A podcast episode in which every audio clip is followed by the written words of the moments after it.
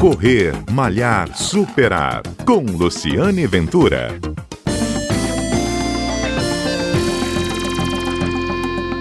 Olá, o Correr Malhar Superar de hoje vai continuar falando sobre o uso de máscara para a prática de exercícios físicos fora de casa.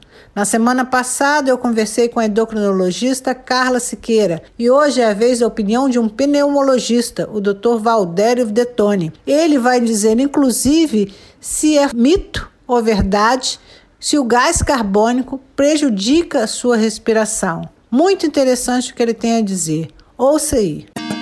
Ao fazer atividade física usando máscara, mesmo sem atividade física, a respiração pode ficar um pouco mais forçada, porque a resistência à entrada do ar aumenta. Então a pessoa às vezes tem que fazer um esforço um pouco maior do que o usual para respirar. E isso pode ocasionar uma sensação de cansaço. Isso é normal. Não há perigo nisso. A pessoa pode fazer atividade física e se ela sentir que a respiração está muito cansada, a resistência está muito difícil, ela pode usar uma máscara mais leve ou que não cubra completamente a face para ela ter uma pequena entrada de ar do lado, que também não pode ser muito grande.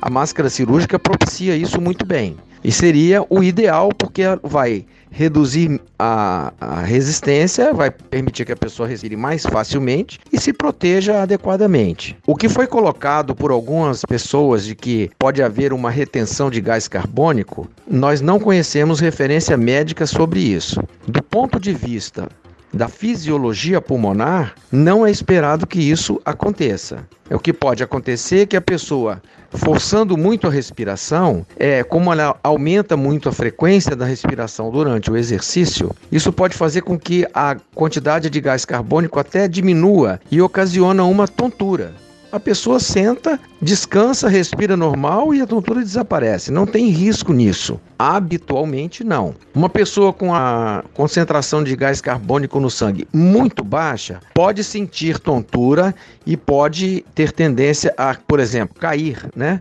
É, então é bom que ela, ao sentir, ela se sente, descanse e volte à respiração normal.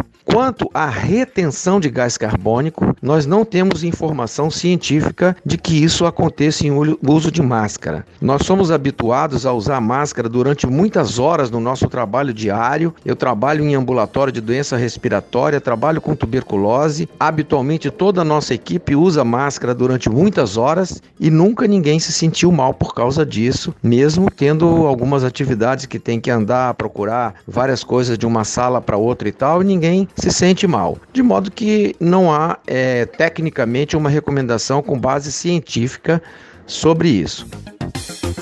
No próximo programa, o Dr. Valdério Detone, que é inclusive professor do curso de medicina da UFS, vai nos dizer qual a distância ideal entre um atleta e outro ao praticar exercícios na rua. Ele também vai dar uma dica sobre o uso de máscara. Não perca, até lá!